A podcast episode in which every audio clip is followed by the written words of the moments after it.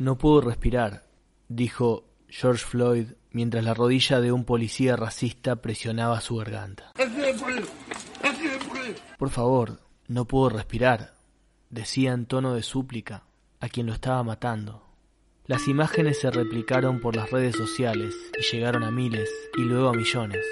La rodilla del opresor sobre el cuello del oprimido. Una imagen que se repite por miles en la historia una súplica que ya habían suplicado otros.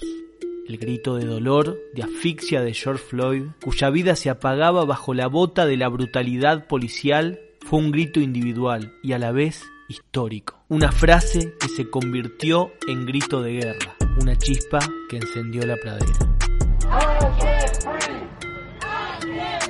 Y aquel 25 de mayo en Minneapolis resonó hacia Nueva York Atlanta, Washington y hasta derribó los muros de las fronteras llegando a otros países donde las movilizaciones fueron enormes. No puedo respirar. Corean hoy miles de costa a costa en Estados Unidos. Ahora como grito de indignación frente a un sistema injusto y opresor. Un incendio de lucha. Una estampida de jóvenes, trabajadores, negros, mujeres que enfrentan el racismo de Estado, que denuncian a viva voz que en esta pandemia se mueren negros sin que los atiendan en los hospitales, que la enorme mayoría de los arrestos relacionados con el coronavirus son de gente de color, que los manifestantes de derecha, bravucones armados que se concentran contra la cuarentena, son saludados públicamente por Trump, mientras las movilizaciones multirraciales son reprimidas brutalmente por solo pedir que ser negro en Estados Unidos no sea una condena de muerte. Un Estados Unidos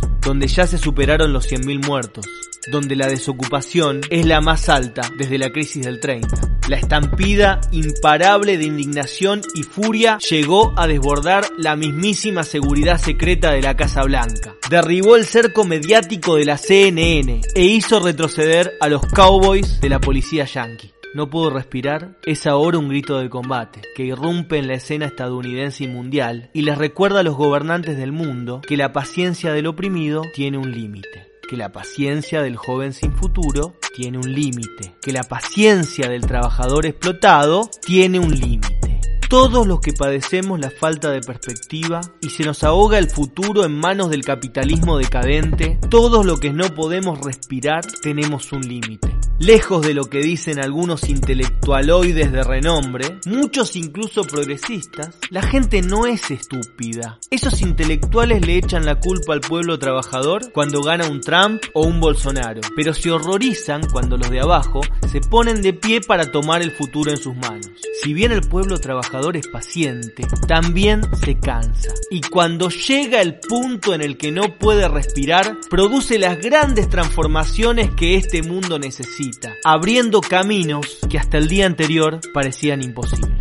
A nosotros no nos queda solo compararnos y amargarnos porque frente al hambre, los despidos, la reducción de salario, seguimos respirando como podemos en lugar de rebelarnos. A nosotros nos queda tomar la fuerza de este grito histórico y saber que de alguna manera es nuestro propio grito, parte de nuestra propia historia. Es el grito de los trabajadores del Cordobazo, es el grito de los 30.000 desaparecidos, es el grito de los pueblos originarios masacrados por la invasión, es el grito de todos los explotados y oprimidos. La historia de la pelea contra la opresión de un sistema que a pesar de los diferentes gobiernos cada vez nos hace sentir más que no podemos respirar. Como veníamos diciendo, la chispa un día iba a encender la pradera. Parece que hay brasas que siguen ahí, nunca se apagaron y cuando se expanden no hay medio de comunicación que lo pueda ocultar. Difundamos este ejemplo de lucha del movimiento multirracial estadounidense. Viralicemos este podcast. Pasalo a tus amigos y a tus contactos por WhatsApp.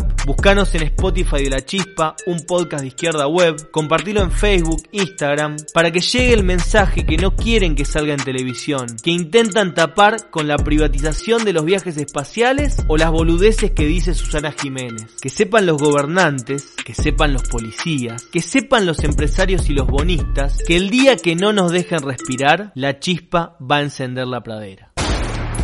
This is America.